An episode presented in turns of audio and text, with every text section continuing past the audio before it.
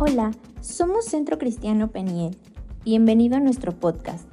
Aquí podrás encontrar mensajes de bendición y edificación para tu vida. Recuerda que también tenemos reuniones presenciales y nos puedes seguir a través de Facebook, Instagram y YouTube. Que Dios te bendiga.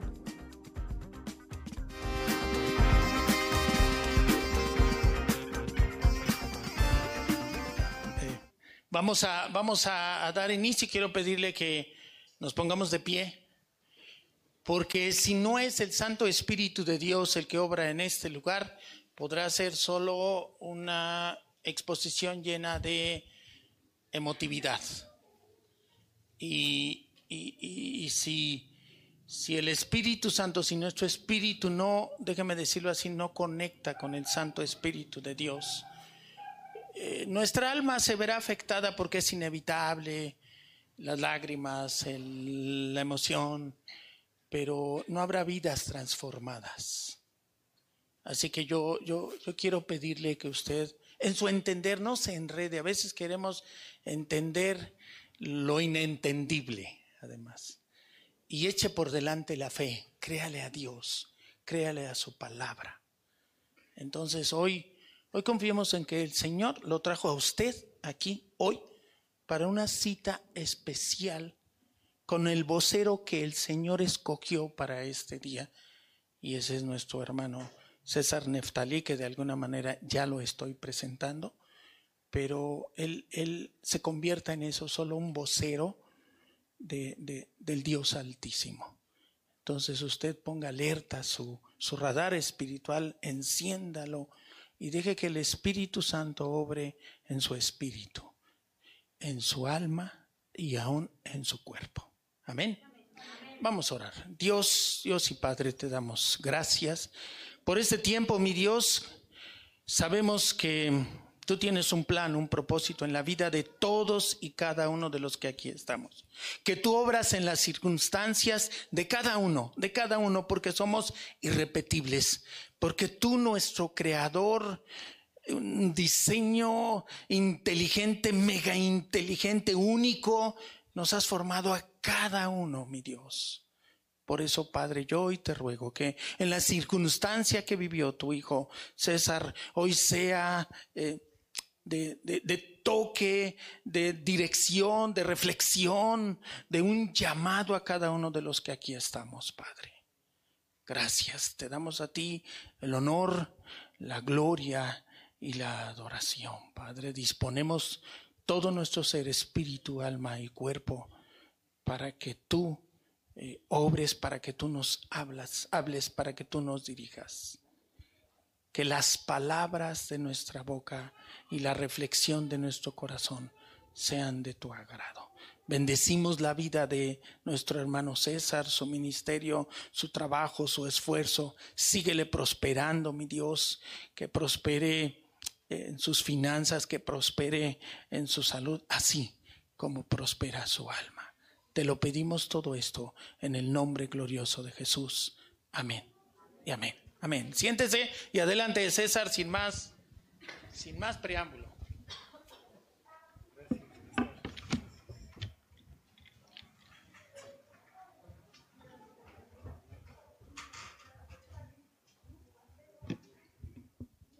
Buenas tardes. Dios les bendiga a todos.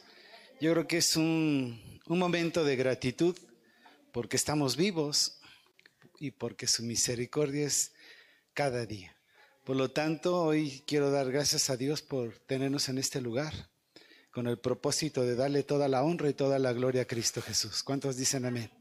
Por lo tanto, hoy quiero, eh, se me mandan ya la presentación, por favor. Eh, traigo una conferencia, va a ser conferencia de testimonio, y como ya lo decía el pastor, que si en el transcurso de la conferencia surgen preguntas, con toda libertad. Y voy a tocar algunos puntos, quizá mm, que voy a pisar callos, pero lo siento. Pero tiendo a ser muy directo, tiendo a ser muy exhortativo. ¿Por qué, hermanos? Porque he visto que de repente el cristianismo se está viviendo con mediocridad y Dios demanda una iglesia radical, que aprenda a tomar buenas decisiones porque lo he estado compartiendo una y otra vez, ya basta de estar viviendo una vida así banal, una vida vacía, como tú piensas que así se lleva el cristianismo, pero aquí hay principios de cómo debemos llevar el cristianismo, cómo debemos de caminar con Cristo Jesús. Tenemos ideas que así es la forma de adorar, es la forma de alabar, pero aquí hay términos bíblicos en el cual nos dice cómo debemos de adorar y cómo debemos de alabar.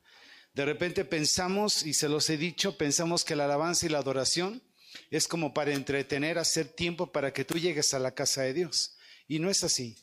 He aprendido durante estos 33 años que tengo en el servicio a Dios, he visto que de repente el pueblo de Dios no adora, no alaba, y tan solo a su manera. Pero la alabanza y la adoración prepara tu corazón para recibir la palabra de Dios. Si no adoramos, si no alabamos a Dios, de repente la palabra no fluye en nuestras vidas. Y debes de aprender a tener un corazón de adorador. ¿Tan solo por qué? Porque Jesucristo dio su vida por ti y por mí. Lo único que tenemos es adorarle, obedecerle y servirle. ¿Cuántos dicen amén?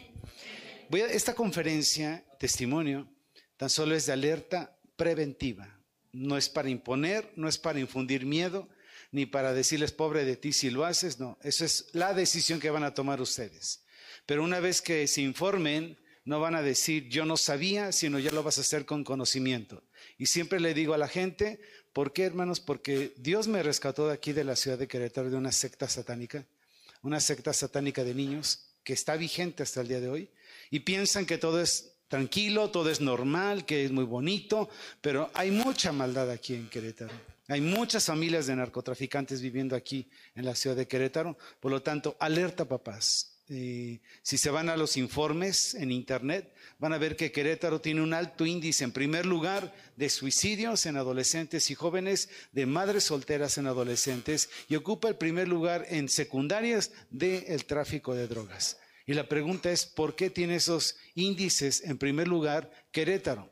siendo que aparentemente la apariencia se ve como algo tranquilo, que una ciudad segura, es muy insegura la ciudad de Querétaro. Por lo tanto, dice la palabra de Dios, y quiero que abras tu Biblia para que veas que ahí lo dice en el libro que tienes. Vamos a segunda de Corintios capítulo 2, versículo 11. Segunda a los Corintios capítulo 2, versículo 11. Cuando lo tengas, dices una amén, por favor. Segunda a los Corintios, capítulo 2, versículo 11. Amén. Y dice así, para que Satanás no gane ventaja alguna sobre quienes, sobre nosotros, pues no ignoramos qué dice sus maquinaciones, sus trampas, sus engaños. Por lo tanto, tan solo voy a compartir un poco de las maquinaciones, porque dice la escritura que no debemos de ignorar el libro de Oseas, capítulo 4, versículo 6, dice que el pueblo de Dios perece. ¿Por qué? Porque le falta conocimiento. Parafraseando este texto, el pueblo de Dios perece. ¿Por qué? Porque no lee Biblia.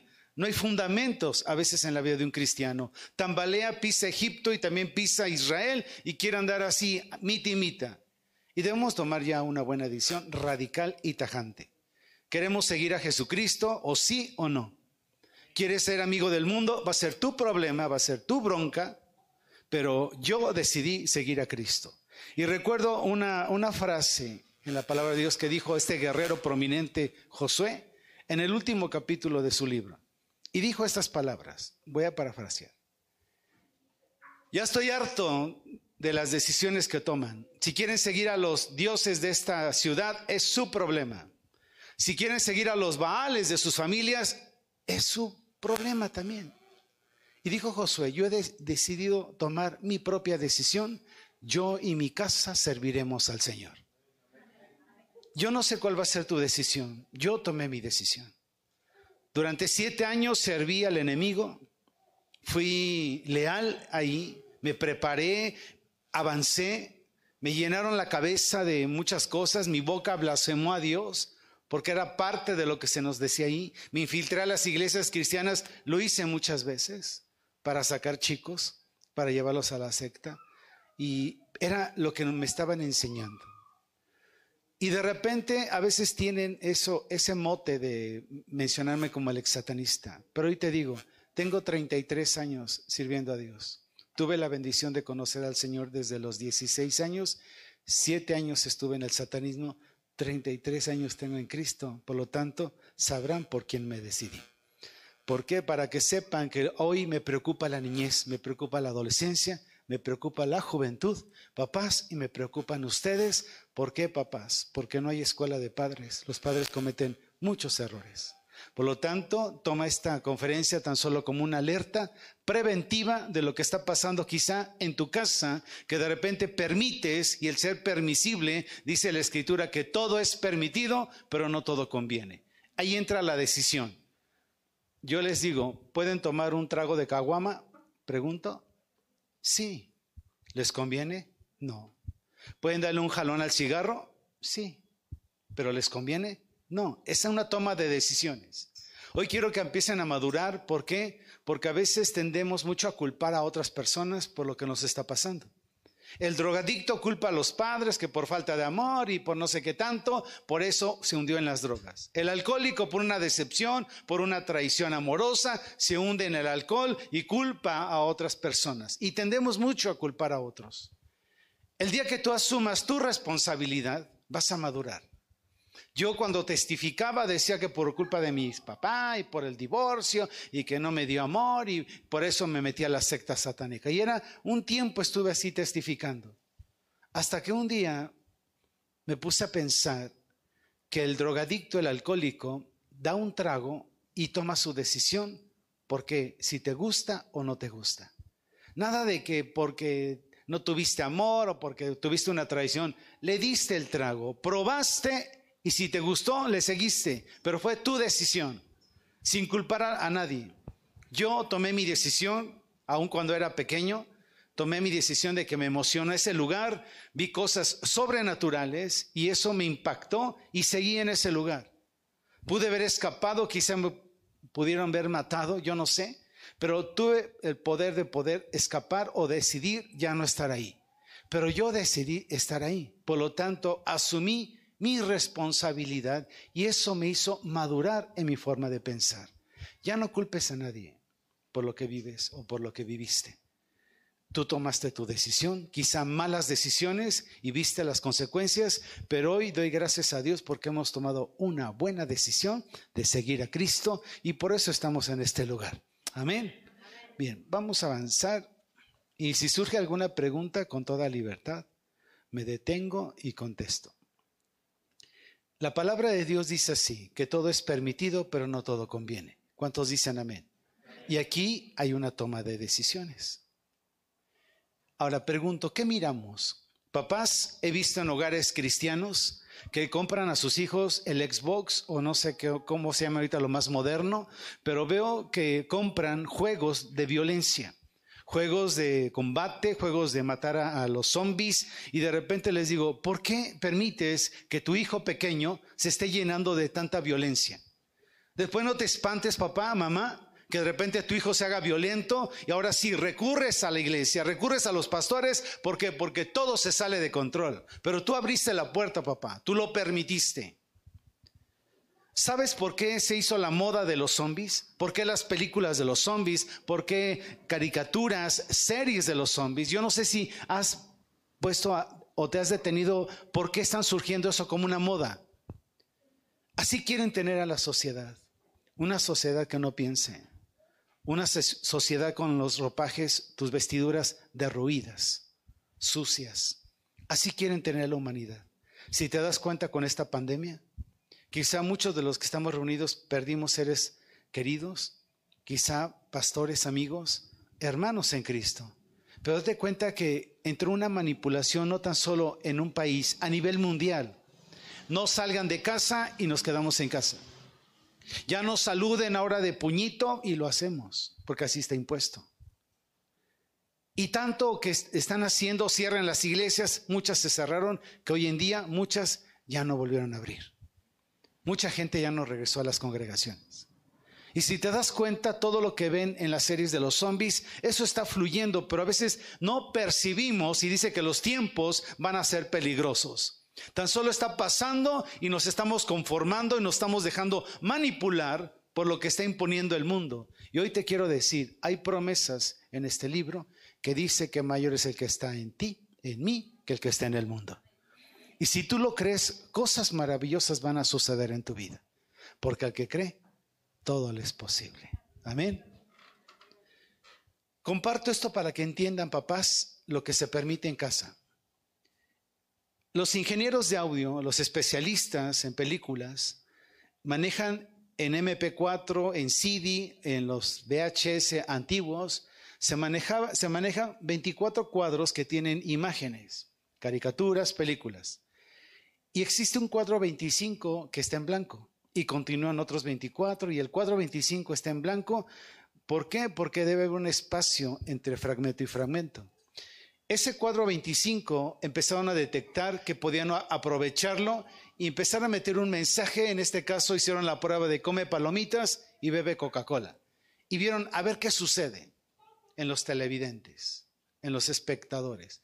Y se dieron cuenta que introduciendo en el cuadro 25 ese mensaje y continuaba la película, y en el, en el, cuadro 25 estaba puesto ese mensaje, se dieron cuenta que las ventas subieron. Y dijeron, ah, entonces algo está pasando en el cerebro de, de la gente que está propiciando sin que se den cuenta. Si se dan cuenta en las películas siempre ponen comiendo palomitas, que la hamburguesa, la pizza, y cuando hay un intermedio como robots vamos a comprar palomitas, refrescos, yo no sé. Y gastas más comprando alimentos que en la entrada al cine. Ahora, ¿por qué hacen esto? Porque es un trabajo psicológico. Los que estudian licenciatura en mercadotecnia tienen que ver esto. Hay un libro que se llama eh, algo de mensajes subliminales y esto lo ven los licenciados en mercadotecnia. Hay efectos visuales para que entiendas cómo funciona el mensaje subliminal. ¿Qué observan aquí? Flores. Ahora, ¿qué es lo que sucede, hermanos? Y no te sientas mal. Muchos de los que estamos reunidos aquí, algunos ya no estudian desde hace mucho tiempo, ¿cierto? Y los jóvenes están con su cerebro activo porque están estudiando. Por eso, hermanos, adultos, papás, cuando vienes a un discipulado y empiezas a meterte y a estudiar, se te complica. Es que no memorizo, pastor. Es que mejor mm, ya no le entro porque es que ya no retengo. Es que no se me queda nada. Porque tu cerebro quedó dormido, ya no se ejercita como los jóvenes que están estudiando. Y hay que volverlo a hacer trabajar. Sabes que en el gimnasio, cuando estás haciendo ejercicio, estás haciendo las mancuernas y el instructor te dice cuando estás, ah, ya me cansé, dice, no, hasta que duele el músculo. Y cuando duele el músculo, dicen, ya trabajó, descansa. Hasta que duele el músculo. El músculo más grande que tenemos es el cerebro. Y a veces ya no lo usamos. Por eso, hermanas, a veces una hermana se acercó porque allá en Chiapas se dio un seminario. Y a veces la expresión de las hermanas o hermanos también dicen, es que no retengo, es que y ponen mil pretextos en las cosas de Dios.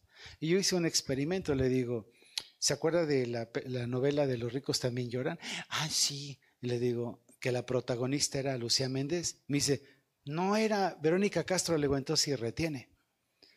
Pretextos para las cosas de Dios siempre ponemos mil pretextos, pero para las cosas del mundo estamos pero ágiles. Es por eso que hace un, hace un rato que estábamos aquí reunidos, nos fuimos a, a otro lugar, ahí por campo militar, y expresaban muchas cosas. Y yo he dicho, lo que falta al pueblo de Dios es tener pasión por Jesucristo. Tenemos pasión por el fútbol, tienen pasión por las novelas, por las temporadas de las series de Netflix. Yo no sé, hay mucha pasión por muchas cosas, pero el día que el pueblo de Dios se apasione por Jesucristo, otra historia será de la iglesia. ¿Cuántos dicen amén? Hay que apasionarnos por el Señor. Como el cerebro no está ejercitado, lo que ves aquí, flores. Ahora voy a hacer que ejercite en su cabeza. Aquí se ve un perfil de un rostro. ¿Sí lo distinguen? Y ahorita van a buscar todos los que están. ¿Por qué? Porque se empieza a activar el cerebro. Y van a decir, sí, también ahí hay uno, también ahí hay otro, por ahí hay otro, y por aquí hay otro. Y ven que está lleno de rostros. Pero al verlo, tan solo ven un ramo de flores. En las caricaturas, series de televisión, tan solo observas lo que está casi a lo que percibe los, el ojo. Pero hay muchas cosas detrás de ello que es lo que está entrando a tu cabeza. ¿Qué ven ahí, hermanos? Algunos ven una calavera y no es una calavera. Si te das cuenta, es una mujer mirándose en el espejo de la luna, del tocador y aquí están los perfumes. Y esta es una lámpara. Pero esto es un efecto visual. ¿Han visto alguna de estas caricaturas? Uy, sí, faltan. Ahora, dirán todos, pues entonces, ¿qué vamos a ver? ¿Verdad? Van a estar, ay, todo es malo. Ven todo lo que hace Walt Disney. Muchos buscan la palabra sexo. Es un condón y la parte masculina y empiezan rápido a encerrarlo en una caricatura. Que sea oculto, que no se distinga a simple vista. Por lo tanto, es tan difícil encontrar los mensajes subliminales en una caricatura porque están bien disfrazados. Muchos piensan que se ve la palabra sex en inglés o otra cosa. No, eso es lo más sencillo. Hay cosas obscenas, lo mismo, es lo mismo en otra, en otra forma, y rápidamente lo encerran en una caricatura. Difícil, por eso papás, no te espante que tus hijos a, temprana edad te empiecen a hablar ya de sexo, o que mi novia, mi novia, y digas, en la escuela lo aprendió. No, fue en tu casa. Son muy hábiles los caricaturistas. Esta es una parte de Art Attacks, que es de Walt Disney para que vean cómo trabajan los mensajes subliminales en las caricaturas que ven tus hijos.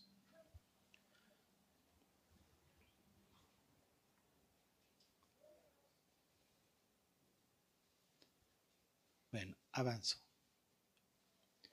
Todas las series, caricaturas, películas que estamos viendo, que muchas son de violencia, muchos cristianos les gustó la saga de Harry Potter, ¿cierto? Muchos de los cristianos les gustó también la saga del Señor de los Anillos. Muchos cristianos jóvenes, niños, les gusta ver caricaturas como Dragon Ball y muchas otras caricaturas. Todo eso se permite en tu casa. Y si vas a Deuteronomio capítulo 7, versículo 26, para que veas el fundamento de lo que estoy hablando. Deuteronomio capítulo 7, versículo 26.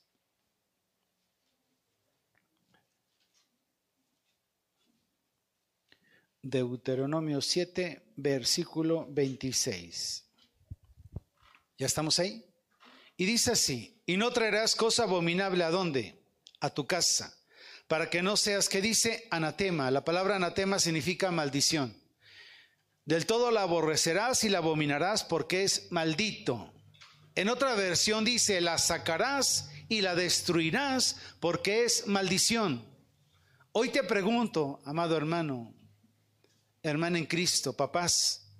Para mí, el conocer de Jesucristo y declarar que somos libres, también tu hogar tiene que ser limpiado y declarar libertad en tu hogar.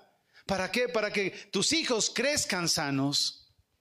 Por eso dice el proverbio, instruye al niño en el camino de quién? De Dios. Para que cuando crezca y sea grande, no se aparte, pero tienes que instruirlo tú, papá. Es tu responsabilidad. Es tu obligación instruir a tus hijos. ¿Por qué de repente hijos de cristianos de repente crecen y se apartan? Hay una frase que hoy quiero que se cancele de nuestros labios, porque lo he escuchado en muchos lugares que dicen, hijo de pastor, lo peor. Hoy quiero decirles que hay que mencionar, hijo de pastor, bendición. Se ha hecho una frase y nuestra boca tiene poder, nuestras palabras y hay que desatar bendición. ¿Cuántos dicen amén? Las series de televisión, la influencia de los medios de comunicación, hay buenos programas, papás. Hay películas sanas. También hay caricaturas sanas, ¿cómo ven? Pues díganos. ¿Quieren que les diga? Ahorita les digo. ¿Crees que una caricatura, una película hace cambiar la conducta de tus hijos? Sí. ¿Le inducen violencia? Sí. ¿Te llevan a una depresión? Sí. ¿Depresión? Sí. Mueven tus sentimientos. Pongo un ejemplo. ¿Cuántos vieron Pepe el Toro? Todos. Y cuando se quema torito, ¿qué, ¿cómo estamos todos? A moco tendido. Y estamos ahí casi ahí llorando junto con Pedro y la. ¿Por qué? Porque sacude nuestras emociones. ¿Recuerdan la caricatura de Heidi? Todas las hermanas se sentían Heidis. Ay, yo soy como Heidi, hermano. Y nosotros nos quedamos sin nosotros y salió Remy. Y todos nos sentíamos Remis. Por lo tanto, nos llevan a la depresión, sí. ¿Te proyectan desintegridad familiar? Sí. Simplemente vean la caricatura de los Simpson y eso te enseña. ¿Te promueven sexo? Sí, caricaturas. Y las caricaturas te están proyectando satanismo. ¿Qué hacen papás? Que los valores de tus hijos se van al piso. Por eso los hijos se hacen violentos, por eso hoy los hijos se ponen al tú por tú con los papás. ¿Por qué? Por todo lo que ven y, y se sale todo de control y te preguntas, papá, mamá, ¿por qué se hizo mi hijo así? Si estaba bien, en qué momento, y, culpas a la escuela, culpas a las influencias, pero en casa estuvo siendo preparado tu hijo para ser violento, agresivo por todo lo que ve. Mm, bueno, bueno, les digo rápido esta. Esta es una letra en hebreo, es la sexta letra del hebreo, y se llama Bab. Y dirás, www, no, Bab, Bab, que es la sexta letra del alefato hebreo, 666 y dirán, ¿y eso qué? Eso fue puesto en esta bebida, Monster. Son tres Bab, indicando subliminalmente, para muchos piensan que es una M de Monster, no, proyectan el 666. Y este es un algo subliminal. ¿Ven tus hijos esta? Pregunto papás. ¿Honestos? Sí. ¿Y por qué permites que vean este tipo de caricaturas? No hay autoridad en tu casa, no hay disciplina, no hay reglas en tu casa, papá. Todo se te sale de control por ser un alcahuete y no pones reglas, límites en tus hijos y de repente ves el caos y de repente ahora sí vienes, ay pastor, por favor, ayúdeme. Yo siempre le digo a los papás, tú abriste la puerta, tú la cierras. ¿Cuántos dicen amén? Qué chistosos, ¿verdad? Abren la puerta y ahora sí, hermano Neftalí, venga a mi casa. Ah, no, tú la abriste, tú la cierras. Así como tuviste autoridad de abrirla, ten autoridad para cerrarla. Fíjate bien lo que ven tus hijos en estas series. Si le mandan audio, por favor.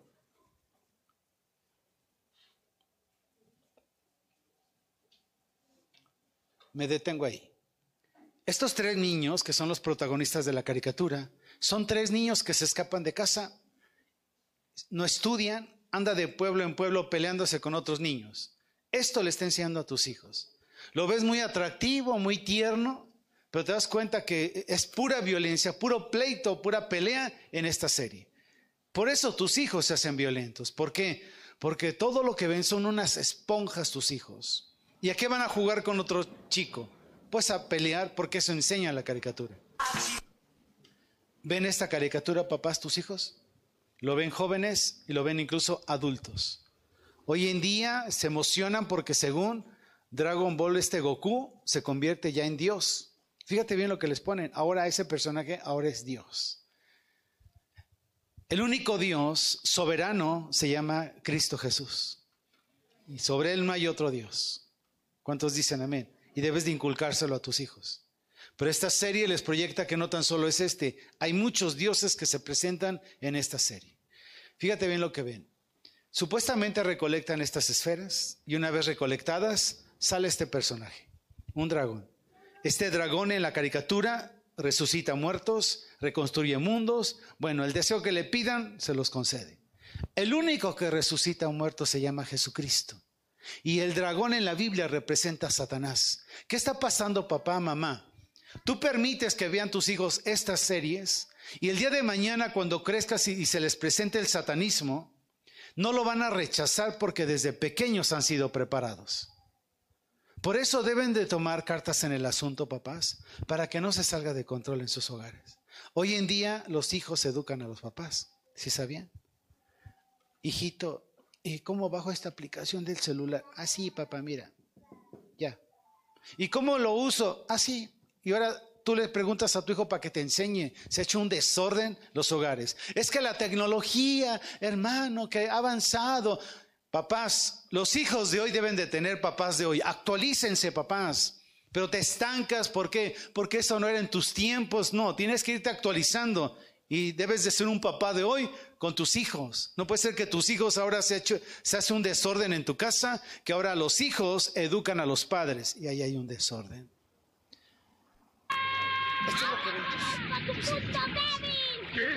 Esto les emociona.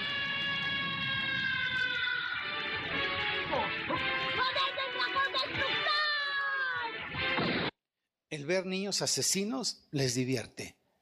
Y es tan rápida las escenas que los emociona y están ahí metidos, pues toda la serie y ahora en internet pueden meterse a más series que aún no las han pasado en televisión.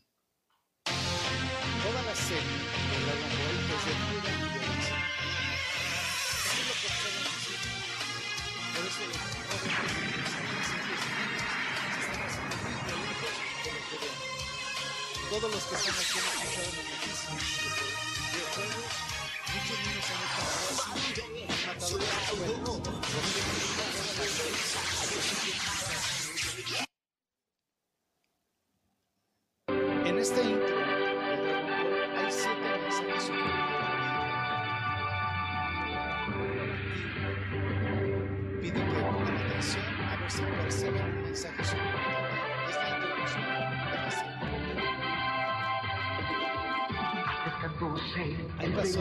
mensaje tercer mensaje subliminal ya pasó. Ay, pues yo no veo nada.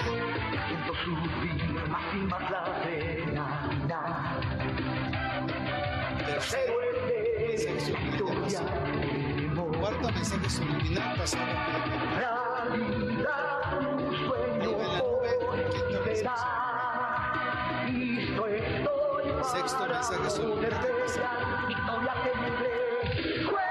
¿Se dan cuenta de alguno?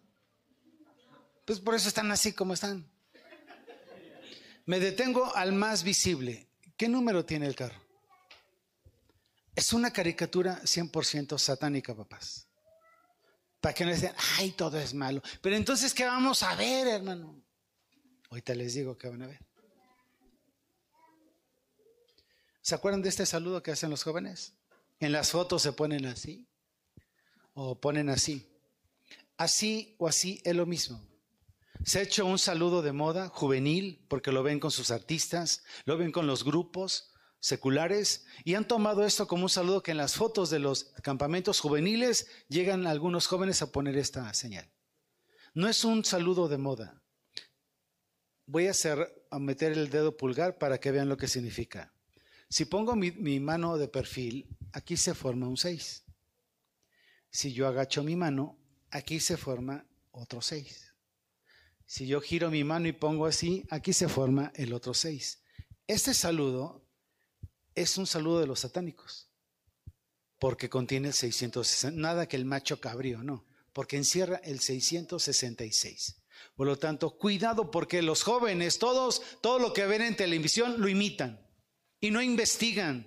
He ido a las universidades a dar conferencias, a las preparatorias en diferentes partes de la República. En Chiapas me invitó el director a dar conferencia a todos los Covach, que son las preparatorias de Chiapas.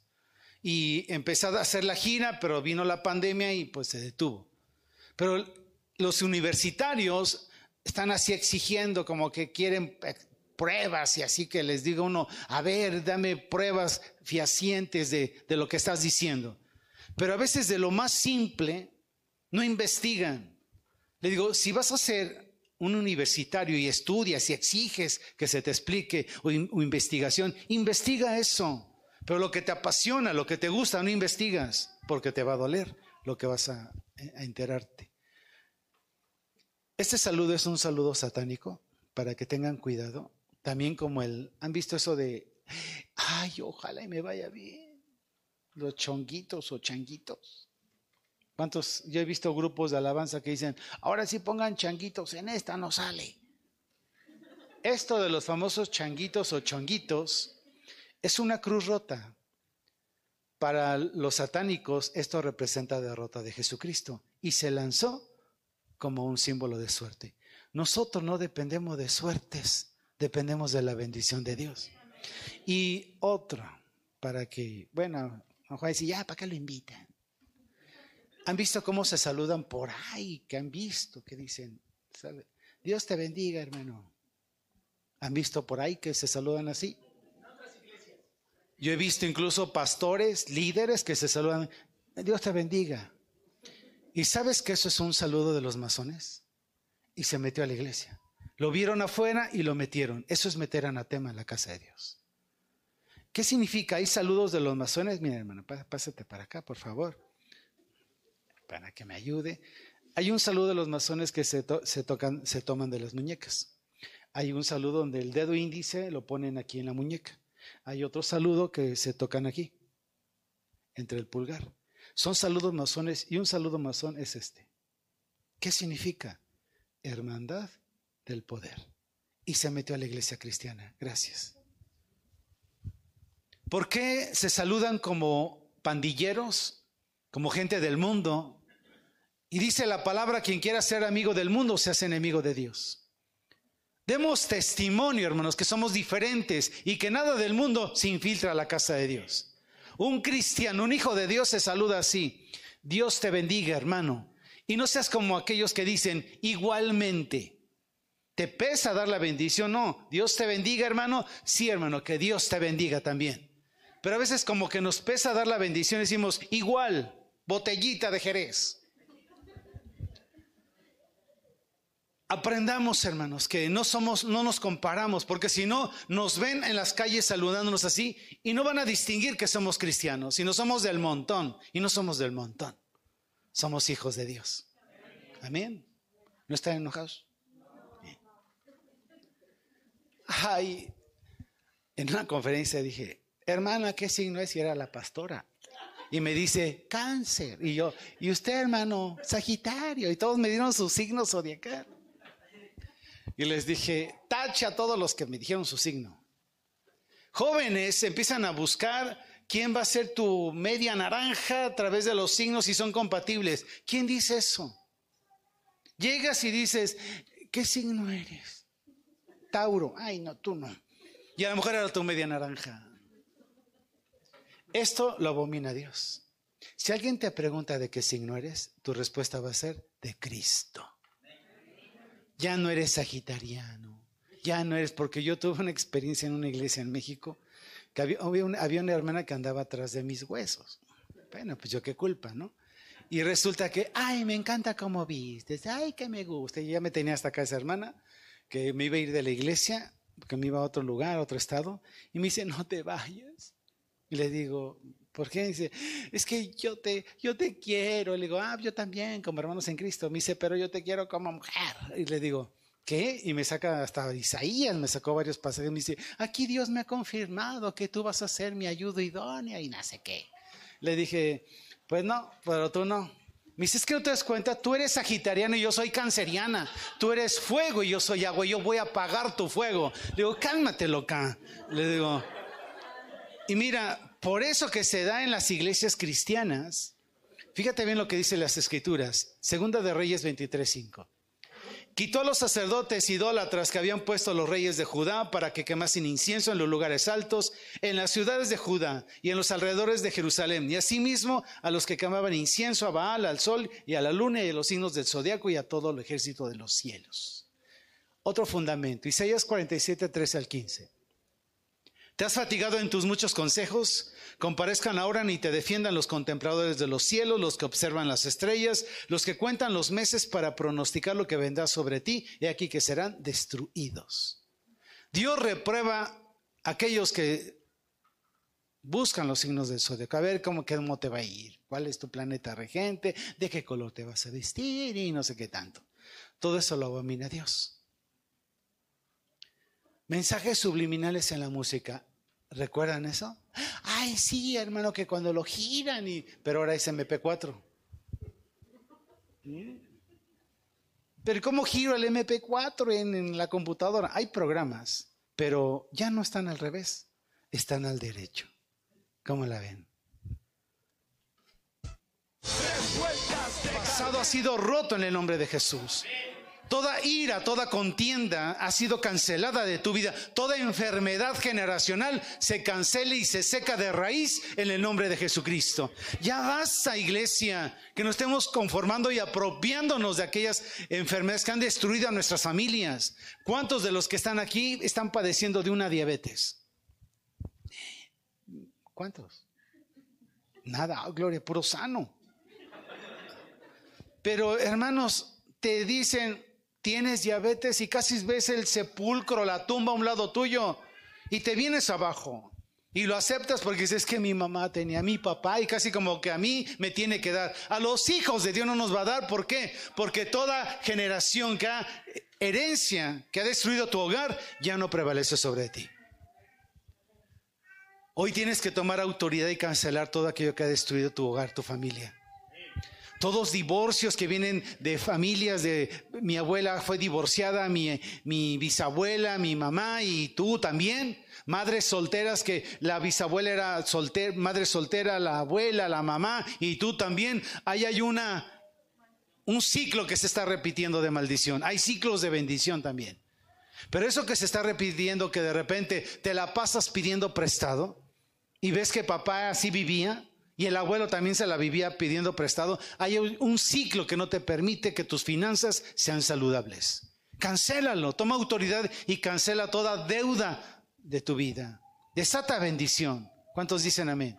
Porque ya basta de estar viviendo un cristianismo así, hermano. Por eso a veces la gente no se convence por lo que estamos reflejando.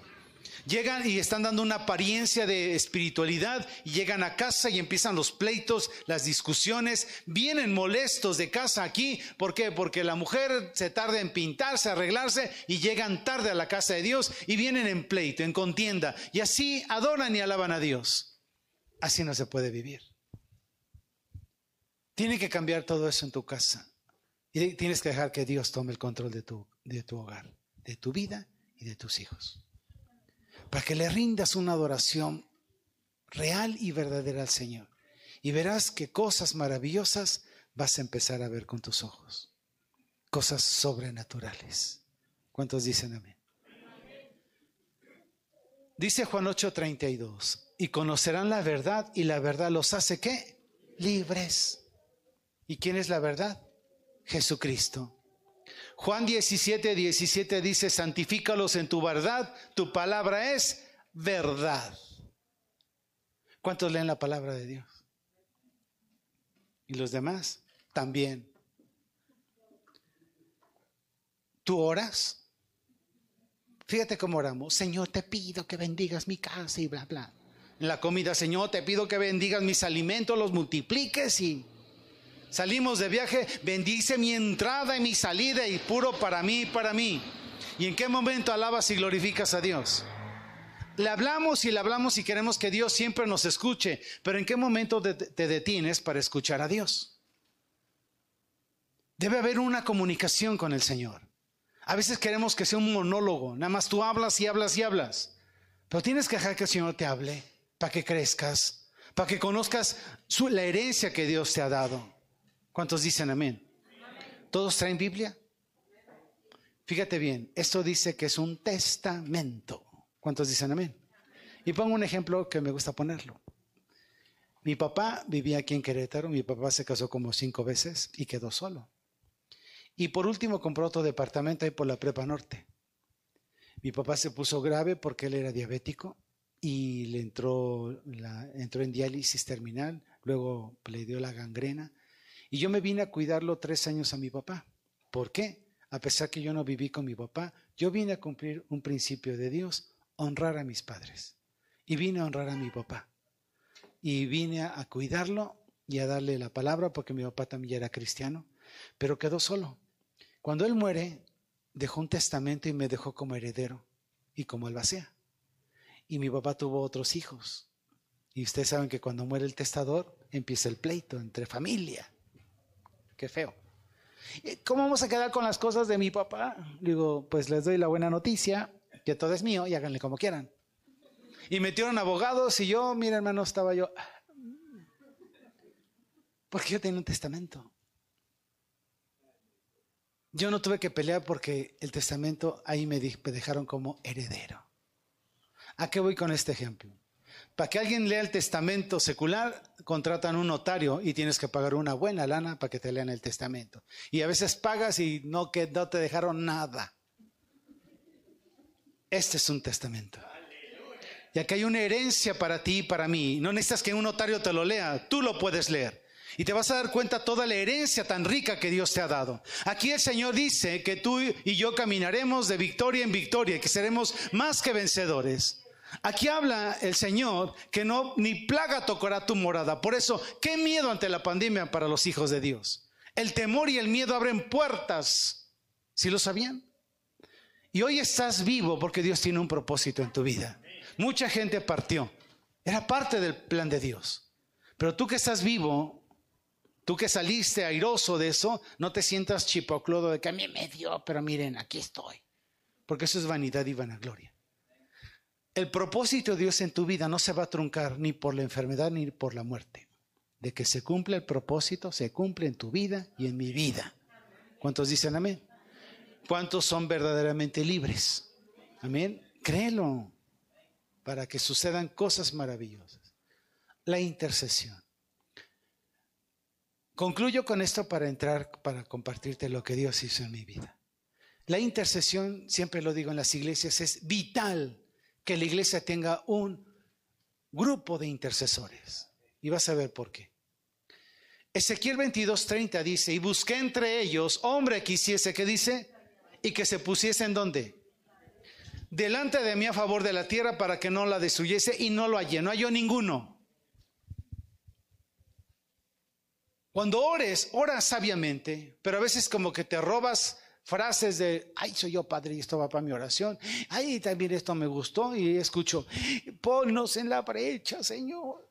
¿Y por qué le va a poner en la brecha? Pues no sé, pero soy padre, hermano. Extiende mis estacas. ¿Para qué? Mm, pero soy bonito. Y no saben ni por qué lo dice, sino porque lo escuchan y se lo, se lo apropian. Aquí dice que buscó hombres para que hiciesen un vallado y que se pusiesen donde? En la brecha. ¿Quién se pone en la brecha? El intercesor. Los intercesores observan la, brecha y no es para que la estés ahí, ay, contemplando, ay, mira la brecha. La brecha la abre el Satanás. Entra la murmuración en la iglesia y abre una brecha. Si no la detienen los intercesores, sigue abriéndose y se transforma en un chisme. Y el chisme puede dividir una congregación. El intercesor ve la brecha que está en avance y el intercesor se pone en la brecha y detiene todo avance del enemigo. ¿Y qué hace el intercesor? El intercesor levanta un vallado, renueva el vallado. No es como los albañiles que hay una fractura, una cuarteadura y le tapan ahí con yeso, lo pintan y ¡tarán! quedó, adentro está la fractura. El intercesor repara y vuelve a levantar un vallado, un nuevo vallado. Y eso es con oración. El intercesor repara las brechas. El intercesor se mete en la brecha y repara todo avance del enemigo y lo detiene en el nombre de Jesucristo. El intercesor declara victoria en Cristo. ¿Cómo lo ven? Y te pongo un ejemplo en la Biblia. En el libro de Éxodo capítulo 17, a partir del verso 8 en adelante, habla de una historia impresionante. La guerra contra Malek. Y dice ahí la historia en Éxodo 17 que Moisés le dijo a Josué, toma hombres valientes guerreros y vayan a guerrear contra el ejército de Amalek. Josué obediente fue con un ejército pequeño y el de Amalek era impresionante.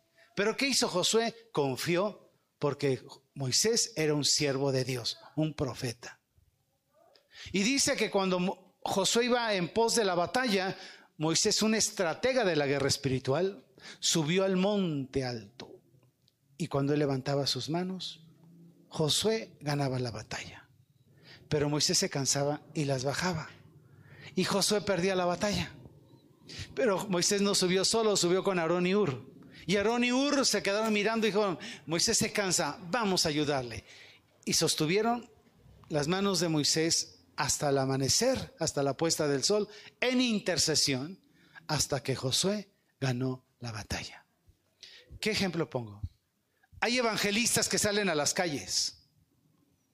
guerreros que están evangelizando y debe haber un grupo de intercesores porque por los intercesores hay victoria.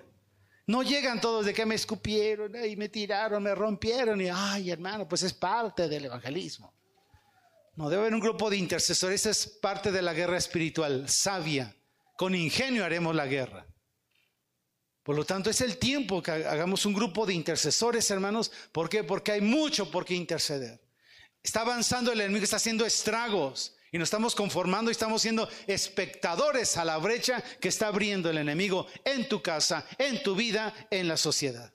Y creo que es el tiempo, hermanos, que el pueblo de Dios se levante y que tome autoridad. Amén.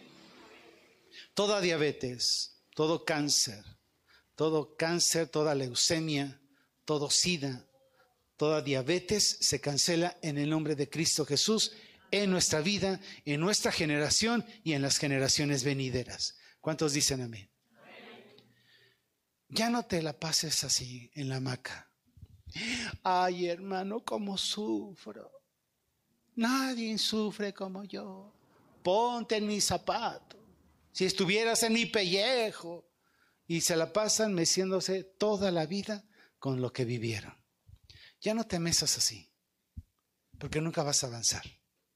Hoy quiero que aprendas que lo que Dios ha hecho en tu vida, ese pasado tormentoso, ese testimonio que tienes, que puedes testificar, que no te estés meciendo por lo que sufriste. Toma ese pasado, pero impúlsate hacia arriba para que seas, declares victoria en el nombre de Jesucristo. ¿Cuántos dicen amén? Ay, ese bebé, ese bebé era yo. Ay, pues ¿qué le pasó, hermano? La que está ahí es mi mamá. Y quiero compartir esto y, y, aclaro un poco. Si ven que mis ojos se llenan de lágrimas, no es por lo que narro, no es por lo que viví, sino por gratitud a Dios, porque el estar vivo, solamente digo, Señor, gracias, porque muchos murieron en esa secta. Y Dios le plació sacarme, y yo no sabía, ¿por qué yo y por qué no otro? Dios lo hizo porque tenía un plan, era parte del plan de Dios. Y por eso me quebranto, hermanos, no por lo que narro, por los sucesos violentos que viví, sino porque vivo agradecido con Dios, porque antes yo estaba allá atrás, escuchando. Dios me trajo en medio, luego adelante, y ahora el Señor me tiene aquí. Y para mí ese es un motivo de darle la honra y la gloria al Señor. Lo que escuches es para alertarte, para prevenirte de lo que pasa en esta ciudad. Yo, esa era mi mamá. Yo crecí a los cuatro años, mi mamá comete adulterio. Producto de ese adulterio nací yo. Como me quedé con la familia de mi, papá de crianza, pues tuve mucho rechazo porque no era parte de la familia. Era hijo de un adulterio. Y esto generó a mí complejos, tristeza, depresión desde pequeño. Y empecé a crecer y a los cuatro años que se divorcian mis padres, eh, nos llevan con familia de mi mamá. Y recuerdo que mi hermano, dos años mayor que yo, él lo acostaban con mi abuela materna. Y a mí en una cama matrimonial me acostaba en el medio con dos primos que tenían 18, 17 años. Durante las madrugadas, mis primos me amordazaban, me agarraban y me empezaban a violar. Todas las noches, los dos. Durante un año me estuvieron violando, hermanos. Y esto generó en mi cabeza odio, rencor, sed de venganza. Yo desde pequeño me quería tener instintos de asesino porque yo quería dormir con unas tijeras, con un cuchillo para defenderme, pero no podía con ellos. Yo le dije a mi mamá que mis primos estaban abusando de mí. Mi mamá me dio dos cachetadas y me dijo, no seas mentiroso. Y callé. Ese silencio me dañó mucho. Ese silencio me hizo ser muy violento, muy agresivo. Yo no permitía que nadie me tocara porque yo pensaba que quien me estaba tocando quería abusar de mí. Y me hice muy violento y por eso entiendo a los adolescentes, papás. La edad de la rebeldía que se hacen violentos los hijos, hay un detonante que provocó eso. Pero a veces lo, toman como a la ligera va a pasar. Y ves que hay algo que pasó, hay un detonante que hizo a tu hijo, a tu hija violenta, agresiva. Para mí mi violencia, mi agresión, el ser grosero, para mí era mi defensa para no permitir que nadie abusara de mí. Por eso me hice violento porque era la forma de defenderme. Esto pasó en mi vida. ¿Por qué lo comparto el día de hoy? porque esa área sanó Dios mi corazón. Yo hoy lo comparto porque he platicado con matrimonios donde el varón a solas me dice, usted sí me va a entender, yo fui abusado de niño. Y no te permite ser feliz en tu matrimonio porque traes eso aquí y aquí en tu corazón. Los hijos de Dios, mujeres, si sufriste un abuso en tu niñez y hay un prejuicio de no hablarlo por el, por el prejuicio de que no me van a creer o qué van a decir de mí, me van a rechazar y mil cosas pasan en la cabeza que mejor guardamos silencio. Hoy te comparto eso porque el único que puede sanar esas heridas de violencia es Jesucristo. Pero tenemos que entregarlo, hermanos. Tenemos que perdonar a nuestros agresores. Yo no entendía cuando conocí de Cristo que me decía el pastor, tienes que perdonarlos. Digo, ¿qué? ¿Cómo? A ver, a ver, a ver. Ellos tienen que pedirme perdón porque ellos abusaron de mí. ¿Cómo decirle, los perdono porque me violaron? Me dice, es el orden de Dios. Digo, pues está mal ese orden. Digo, yo no voy a, ¿cómo creo que voy a buscarlos y decirle, ¿quieres romper cadenas? Perdónalos. Bueno, y fui y le toqué. Y sale un primo, dice, yo tenía ganas de darle en la torre, porque ya me podía defender. Y me dice, te pusiste re bien, primo. Y les dije, vengo a decirle a los dos que me acuerdo de todo lo que me hicieron cuando era niño. Y callaron. Y les vengo a decir que los perdono en el nombre de Cristo y pélale. Y caminando, respiré y exhalé así. Ahí fui libre. Toda cadena que me había atado por mucho tiempo fue rota por el perdón. El perdón libera, varón, mujer. El, el, perdón sana. El perdón trae paz a tu corazón. Y hoy te lo comparto porque Dios no se me va a olvidar nunca, pero ya no me lastima. Ahora me permite alertar y prevenir y decirle a la gente, si fuiste abusado, si fuiste violentado en tu niñez y has crecido así, mujer, no te permite disfrutar el amor con tu esposo porque tienes eso aquí en tu cabeza y a veces hay un rechazo porque viene el recuerdo. No puedes vivir así. Tenemos que ser felices en Cristo Jesús. ¿Cuántos dicen amén? Tenemos que disfrutar la paz en el hogar y no la violencia en el hogar. Pero para eso se requiere perdonar. Y cumplí 11 años. A los 11 años salí de la primaria. ¿Cómo es a los 12? Yo entré a los 5 a la primaria. Yo ya me gustó mucho estudiar, que desde niño, desde chiquillo ya sabía hacer las bolitas, las letras, números. Y le dijo, le dijo a mi papá, no puede entrar porque es, a los 6 años. Y yo le digo, pero es que yo ya sé escribir, ya sé hacer bolitas y hacer números y letras. Si se alinea con el grupo, va a entrar de oyente. Si se alinea, lo aceptamos como alumno. Y me alineé con el grupo. Y me aceptaron. Por eso salí a los 11 años de la primaria. A esta edad me vine a Querétaro a estudiar en la técnica número 6 en Carrillo Puerto. Y a esta edad me sustrajeron de la escuela afuera y me llevaron a una secta satánica. Yo no sabía que era una secta satánica, entonces solo sabía que era un hombre que me dijo que era un maestro y que me iba a enseñar a ser el mejor de la escuela. Yo le creí y caí en el engaño. Más de 200 chicos en ese lugar, todos con problemas. Siete años estuve inmerso ahí. Ahí me enseñaron, y se los tengo que decir, me enseñaron la disciplina, el orden, la lealtad y el respeto. Llego a Cristo Jesús y veo un relajo en la iglesia. Veo una irreverencia en la casa de Dios. Veo una falta de respeto en la casa de Dios que llegan a la hora que quieren, Llegan a mitad de la alabanza porque, ah, pues eh, todo está la música y piensas que es como para entretener. ¿Quién te dijo eso? Si alguien te lo dijo, te dijo mal. La adoración prepara tu corazón. La alabanza hace que te goces con el rey. Y al trabajo, a la escuela, mira hermanos, pero mira, si vayan desgreñadas hermanas, pero vas corriendo porque si no te cierran la puerta.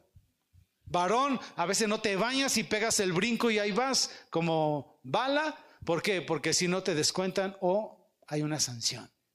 Pero para la casa de Dios somos tan irrespetuosos e irreverentes. Y venimos aquí con el rey, no un rey efímero, con el rey de reyes y señor de señores. Y para mí eso es una falta de respeto al Señor. Hoy te pido que aprendas a respetar la casa de Dios, porque la casa de Dios se respeta. Y al Señor se le da toda la honra y toda la gloria. ¿Cuántos dicen amén? ¿Están enojados? ¿Les sigo? Y pues crecí en el satanismo. A los 12 años me pusieron mi marca en mi hombro derecho con un 6 de este tamaño, marcado al rojo vivo, como un animal. A los 14 años me pusieron mi segunda marca en mi hombro izquierdo y la tercera marca me la iban a poner atrás de mi espalda para que formara en forma triangular inversa 666. El ser marcados, yo no entendía por qué nos tenían que marcar como animales en la secta. Pero así marca Satanás a su gente, como animales. Pero cuando venimos a Cristo Jesús, Él no te marca, te sella con su Espíritu Santo. Y ese sello es eterno. Las marcas cuando muramos van al polvo, pero el sello que pone el Espíritu Santo en tu vida es eterno, es para siempre. Esa es la diferencia. Y pues cada que yo me salía de la secta me secuestraban, me golpeaban. Los pastores iban a ungir donde yo vivía y brotaba sangre como dando a entender tenemos más poder que ustedes y donde quiera que ungían escurría sangre. Todo mi cuerpo, cuando oraban por mí, mi familia pidió ayuda con los católicos, con brujos, con hechiceros. En la desesperación tocamos muchas puertas, ¿cierto? Y a veces tu economía va al piso porque te cobran dinero.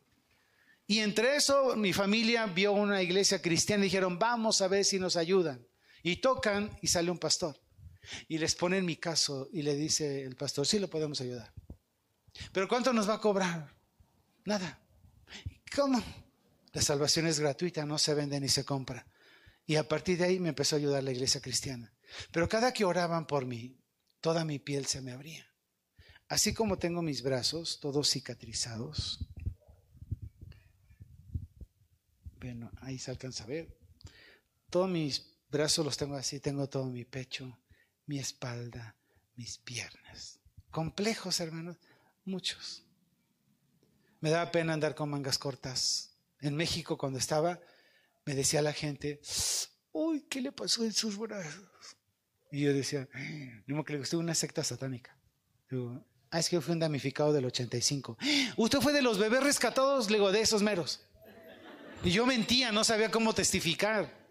Y hasta que le dije al pastor, si Dios es tan poderoso y todopoderoso, que le dio vista al ciego, hizo caminar al paralítico, sanó leprosos, ¿por qué no me quitó mis cicatrices? Y me dijo el pastor, si Dios te las quitara, ¿te creería la gente? Le digo, no, por eso. Porque hay mucho Tomasín en la iglesia. Hay mucha Tomasa que, a ver, enséñeme. Y ahora me gustan. Y ahora cuando voy en el metro, miren, les hago así. ¿Qué le pasó? A testificar. No te avergüences del Señor. Ahí le regresé, ¿verdad? Y avance y ya voy a concluir. Me empezó a salir sangre de los oídos, de los ojos, vomitaba sangre. Estuve internado en el centro médico más de cuatro meses y no me detectaron nada. Estuve en la Cruz Roja, estuve en muchos hospitales en México y no me encontraban nada. Analizaban mi sangre y era mi propia sangre la que vomitaba. Por lo tanto, hicieron muchos estudios y se armó un expediente clínico de mi caso. Por eso mi caso se llevó a los medios de comunicación porque me han tomado como uno de los casos más serios y más investigados. Esta escena es real se escucha increíble. César sangraba de los ojos, de los oídos, de la nariz. Expulsaba o vomitaba sangre hasta tres, cuatro veces al día. Así queda mi recámara. Todavía tengo de recuerdo ese buró. Fue mucha sangre la que me salió.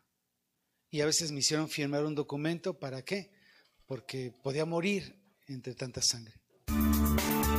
Bueno, Después de cuatro años, amados hermanos, Dios me dio la libertad. Eran golpizas que me secuestraban y muchas cosas pasaron que decir todo mi testimonio me llevaría mucho tiempo. Pero quiero decirles que a los 14 años yo me escapé de la secta. Me escapé porque me iban a poner la segunda marca. Y yo me escapo de la secta y me encuentran y me regresan nuevamente aquí a Querétaro y me metió en un subterráneo, me dieron una golpiza que casi parte de mi rostro izquierdo me lo desfiguran a golpes. Y con este ojo que miraba en el subterráneo, a lo largo, en la mesa redonda donde nos iniciaban a todos los chicos, yo vi una persona desnuda y yo dije, va a haber un rito especial. Y uno de los chicos que me golpeó me agarra de los cabellos y me lleva hacia la, hacia la mesa. Y al acercarme vi que era una mujer porque estaba desnuda. Y cuando me acerca a una distancia como de aquí, a donde está aquí este banco, esta mujer voltea hacia mí y me quedo mirándola y esta mujer era mi mamá, la que estaba en esa mesa. Mi mamá fue secuestrada, mi mamá fue violada porque estaba toda ensangrentada de sus piernas y le mutilaron su lengua. Y cuando mi mamá se me queda mirando, hace la expresión con sus ojos y como que me reconoce y en el movimiento de sus labios yo entendí estas palabras, ayúdame hijo. Y yo dije, mi mamá. Y me aventé a las piernas del satánico y se las abracé. Le dije, no le haga daño a mi mamá, Señor. Yo le juro y le perjuro que yo hago todo lo que usted quiera y no me vuelvo a escapar. Deme una oportunidad. Yo hice un pacto de sangre que me metió en un catete y me lastimaron mi vena. Y en ese paso de sangre del satánico me hizo repetir palabras de yo entrego mi vida, mi ser, mi espíritu a Satanás. Y si yo rompo este pacto de sangre, depende de mi vida y mi familia. Y cuando me dijo el satánico, mírate tu mano, le dije, se me olvidó, Señor. Pero le pido que me dé una oportunidad, la última, Señor. Y yo le juro que voy a ser el mejor de este lugar. Pero no le haga daño a mi mamá y me agarró de los cabellos un chavo de ahí que me pegó y me colocó en uno de sus pechos de mi mamá y con este ojo que miraba vi cómo le encajaron una daga a mi mamá en la garganta y la partieron hasta el ombligo. Me hicieron presenciar todo el asesinato de mi madre. Yo gritaba como loco que me dio un shock, que me desmayé por los gritos que daba. Cuando vuelvo en sí estaba en una habitación, en una cama, y despierto y dije, ay, creo que tuve una pesadilla. Y bajo corriendo al subterráneo y vi la mesa manchada en sangre. Y entendí que no había sido una pesadilla. Y esto me obligó a estar más metido en el satanismo por el miedo a que atentaran con otro familiar. Eso lo tengo clavado aquí, siempre. Le pregunté a Dios por qué. Y hoy te, te digo a ti, amado hermano, hermana en Cristo, ¿cuánto tiempo tienen varones adultos mujeres, que no vas a ver a tu papá o a tu mamá. Ese resentimiento que tienes que a veces no le diriges la palabra, ese rencor por los golpes, por las palabras ofensivas que te dijeron, te has apartado de ellos. Hoy yo te digo que perdónalos, ámalos, honralos. A ti joven que tienes papá y mamá, honralos. No valoramos las cosas hasta, hasta que las vemos perdidas. Yo a veces me pongo a pensar, si yo tuviera a mi mamá y a mi papá, porque a los dos los perdí de maneras violentas. Digo, yo creo que sería el mejor hijo. Los cuidaría, los amaría. No los tengo. Si tú no tienes papá ni mamá, vengo a presentarte al Padre de todos los padres, que se llama Cristo Jesús. El que nunca falla, que siempre es fiel, que siempre está con nosotros. Y esto pasó en mi vida. Mi caso, hermanos, fue a niveles legales porque si el pastor grababa todas las escenas, grababa cuando estaba yo, la piel se me abría, cuando oraban, me grabaron como esa donde me está saliendo sangre, tuvo mucho, mucho video que grabó. Y eso permitió que se hiciera una película de mi testimonio, un testimonio película. Y esa película se distribuyó en Centro Sudamérica, se mandó a Canadá, a Estados Unidos. Gracias, pastor. Lo mandaron a Europa, y llegó a manos de Televisa. Y me invita a López Doriga. Y López Doriga le habla a Lolita de la Vega y le dice, tuve un invitado con esta historia. Y me habla la producción de TV Azteca. Hablamos de parte de Lolita de la Vega. Y me, me invitan y voy a, a TV Azteca y me dice Lolita de la Vega, la historia que nos platicó López Doriga y lo que me estás diciendo, no lo puedo creer. Se me hace así como algo de película. Investigan mi caso, investigan los hospitales, analizan los videos y después de dos semanas dicen, tu caso es real, entras a televisión. No me permitían hablar de Dios porque es un programa neutral, que no se puede hablar de una religión para ellos. Y le dije, pues entonces no puedo hablar. ¿Por qué? Le digo, porque yo todo lo que hablo es darle gracias a Dios. Y se quedaron así la productora. Dice, bueno, di abiertamente lo que tengas que decir. Y en todos los programas que me han invitado, me han permitido darle la gloria y la honra al Señor. Y Lolita de la Vega se convirtió a Cristo. Y esto, hermanos, eh, fue pues crucial porque mi testimonio fue a niveles legales. Eh, mi, testimonio, pues, bueno, estas y que son cosas que no se pueden estar tomando a juego. Recibo en este foro a mi querido pastor Hugo Álvarez. ¿Cómo estás, Hugo? Bien, Lolita, buenas noches. ¿Cuántas veces hemos visto tú y yo este video desde que preparamos esta serie de la trilogía satánica? Y acabamos hechos un mar de lágrimas, tú y yo, invariablemente. Sí, es eh, el recordar, el revivir y el poder decir que solamente Dios puede dar la fortaleza, la fuerza y la fe, la libertad, ¿verdad? No hay nadie más. Que es lo que nos ayuda y parte del testimonio, que es un Dios de amor y de misericordia. Absolutamente. Saludo con todo cariño a la psicóloga y terapeuta profesional Lucy Serrano. ¿Cómo ves, Lucy? No, me impactó muchísimo y qué bueno que se hagan este tipo de programas para alertar a la gente, para prevenir y ojalá esta noche podamos brindarles ayuda a todas las personas que pueden estar sintiendo lo mismo que estamos sintiendo nosotros en este estudio. Y que los padres de familia abran los ojos. Esto es fundamental verdaderamente porque nosotros no sabemos. Bueno, en este programa que fue en el 2008, eh, compartí algo que hoy lo voy a compartir y antes no lo compartía. Hoy tengo 50 años. Estoy soltero. Me he convertido en uno de los solteros más cotizados, pero de modo. Y cuando tenía 20 años, mi familia cristiana me empezó a hostigar. ¿Qué pasó, César Neftalí? Es el tiempo que tengas una novia. A los 30 años, César Neftalí se te está yendo el tren. Y entre los 40, Neftalí se te está yendo la carroza fúnebre. ¿Qué pasó? Las hermanas, como no veían acción de aquí para allá, a veces llegaban y se me declaraban y ay, que me echaban su rollo. Les digo, no. Y se desató la sospecha. César Neftalí no tiene novia, no se casa. ¿Qué onda con César Neftalí? A mí se me hace que se le, da, se le va de lado la canoa. ¿Será o no será? Y empezó la murmuración contra mí, mi propia familia en Cristo. Y yo me cambiaba de congregación en congregación cuando me estaban hostigando. Y yo dije, Señor, ¿cómo lo digo? No sé cómo decir. Tengo mucha vergüenza no sé cómo decirlo. Y en este programa Lolita de la Vega me invitó por cuarta vez y me dijo, quiero que compartas lo que no compartiste el programa pasado. Y cuando me estábamos en el camerino y maquillaban a Lolita de la Vega, me dice, adelántame un poco de lo que vas a hablar. Y cuando dice, a ver, no, hasta un lado. ¿Qué? Y manda a llamar un médico, un doctor de TV Azteca, y me mete en un camerino. El doctor de TV entra con un camarógrafo y me dice, te voy a pedir que te quites toda tu ropa. Digo, ¿qué? Sí, digo, y me dio mucho coraje porque yo sentí violencia a mi integridad. Digo, ¿cómo que me quite la ropa? Sí, Lolita la Vega quiere pruebas. Pero, y entra el pastor y me dice, hazlo.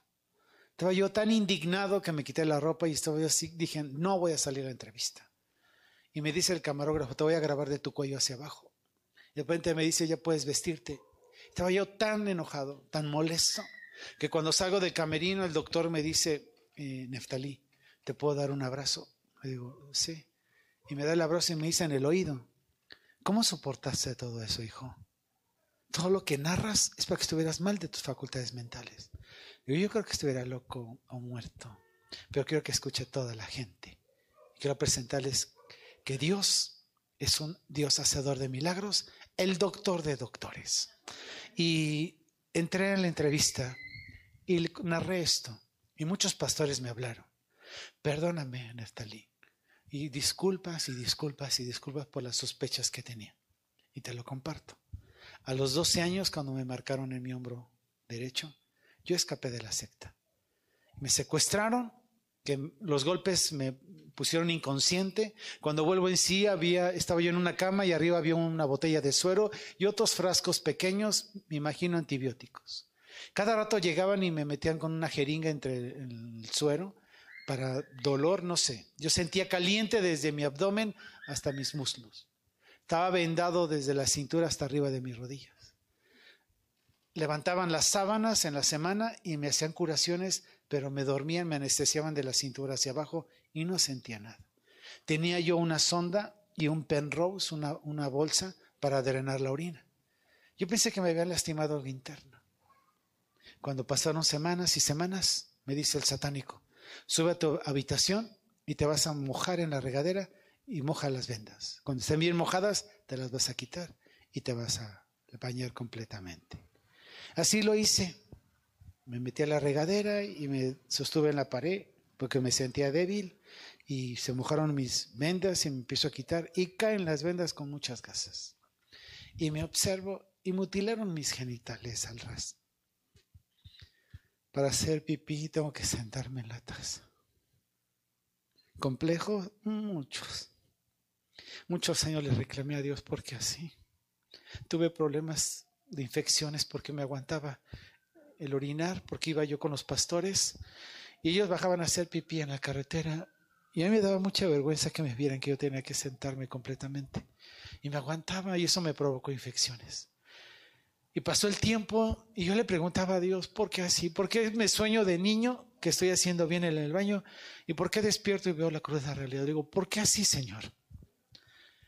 Y yo le pedí una palabra de paz a mi vida.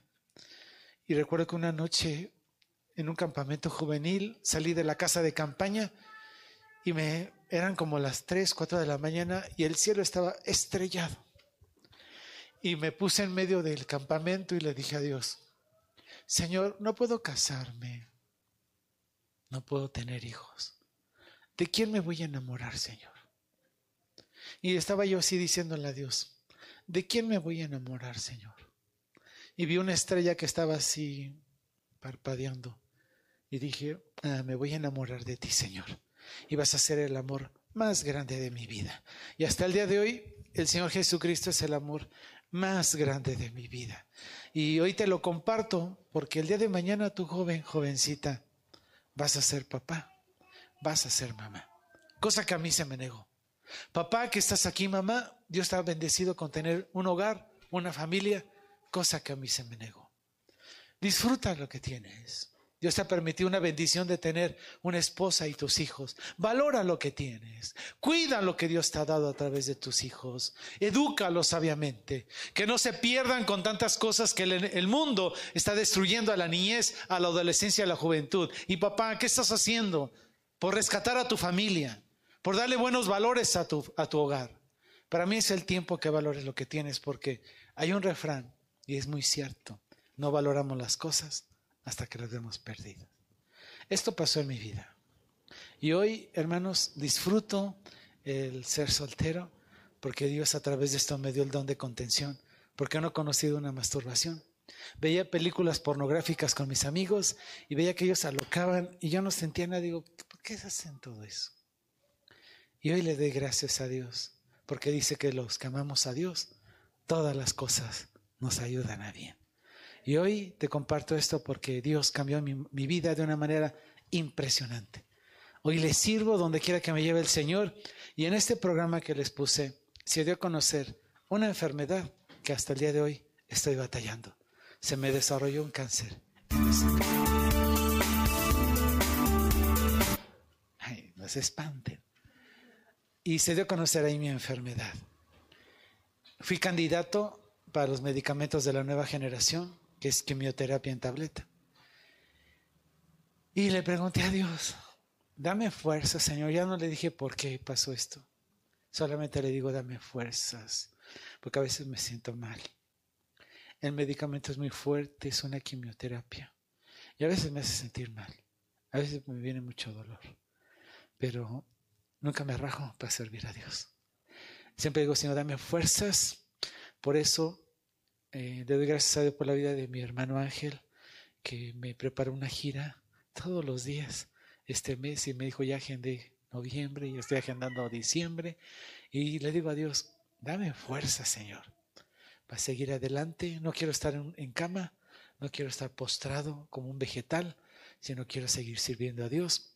el tiempo que Dios me permite tener aliento de vida. Eso te lo comparto para que valores lo que tienes. Dios te ha dado salud, te ha dado vida, aprovechala para servir a Dios y anunciar sus maravillas. Yo a pesar de todas estas pruebas de esta vida violenta que sufrí, ya no le pregunto a Dios por qué tuve que vivir todo esto. Hoy le doy gracias a Dios porque es parte del plan de Dios. Dios no te va a probar más allá de lo que soportes. Y juntamente con la prueba, Dios te da la salida y esa salida se llama Cristo Jesús. Ponte sobre tus pies, por favor.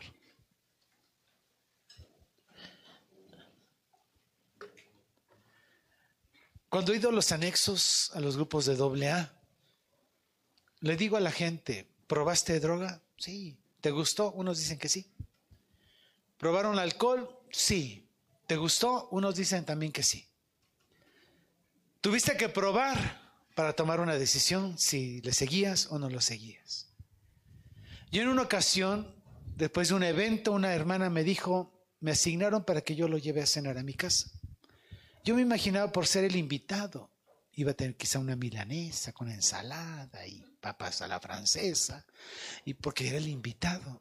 ¿Y cuál fue mi sorpresa? Que me puso un plato de esos pozoleros hondos de migas. Quien no sabe cuáles son las migas, ay hermanos, todo el bolillo duro que almacenan ahí de días, lo guardan y de repente ponen una olla a hervir con chile, pasote y aceite, no sé qué tanto le ponen, y sumergen los bolillos ahí duros y em, hasta que se hagan aguados y se está hirviendo que parece comida de guagua.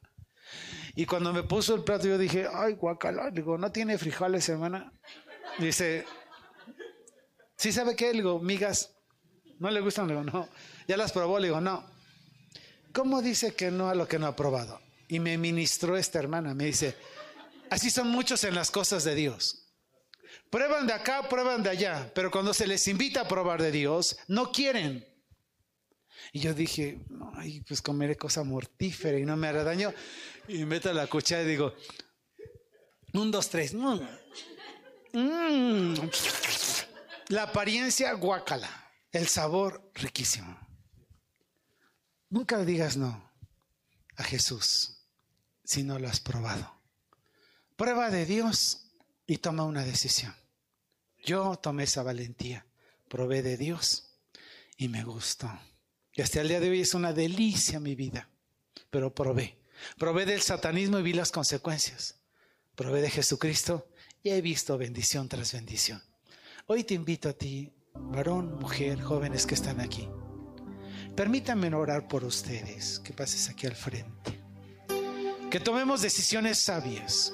Tan solo quiero orar para que tu vida sea bendecida.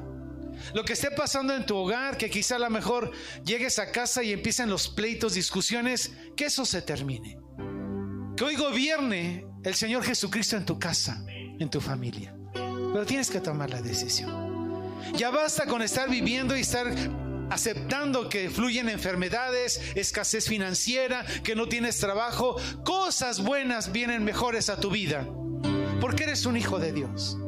Pero tenemos que tomar buenas decisiones. Fuiste valiente para probar mil cosas que destruyeron tu vida, que afectaron tu hogar, tu familia, tus hijos.